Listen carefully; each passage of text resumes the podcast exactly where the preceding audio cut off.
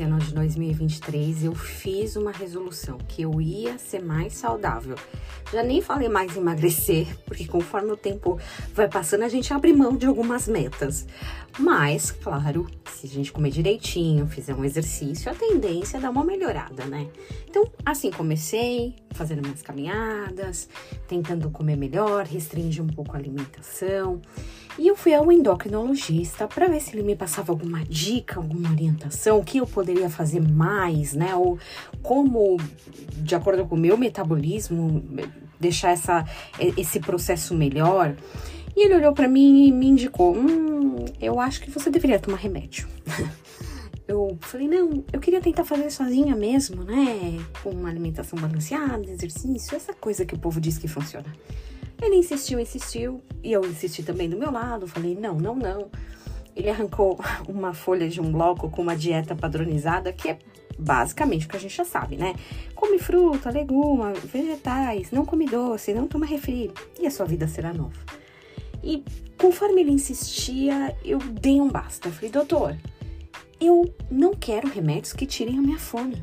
Eu gosto de ter fome, eu gosto de comer, eu gosto do momento. É, não quero ficar sem fome. Ficar sem fome é ficar sem momentos. Imagina, sua família inteira comendo, almoçando, você ajudou a preparar aquele almoço e você não come? Ou pior, você vai numa festa de um colega, você vai comemorar em uma pizzaria, você prepara aquele feijãozinho acabado, recém-fervido, sabe, novinho, e você não tem nem a mínima vontade de experimentar, sua comida deve ficar até pior. Doutor, obrigada. Eu não quero deixar de ter fome. Eu fiquei pensando muito sobre isso porque ela tem muita relação com a nossa vida com Deus.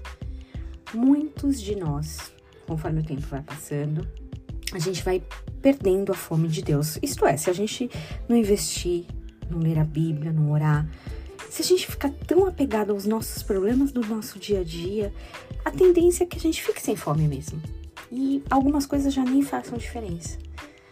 O problema disso é que a gente começa a identificar: eu não tô bem, eu não tô feliz, tá faltando alguma coisa. E a busca dessas coisas a gente tenta preencher com outras que não vão nos saciar. O nosso organismo tá sem nutrientes, tá sem vitaminas, não recebe a hidratação necessária, mas a gente fica preso em tentar entender ou tentar buscar culpados pessoas, coisas que nos, nos estão fazendo mal. Enquanto, na verdade, o problema é a falta de fome. A gente foi anestesiado pela dieta da vida e vai andando, vai caminhando, caminhando, caminhando.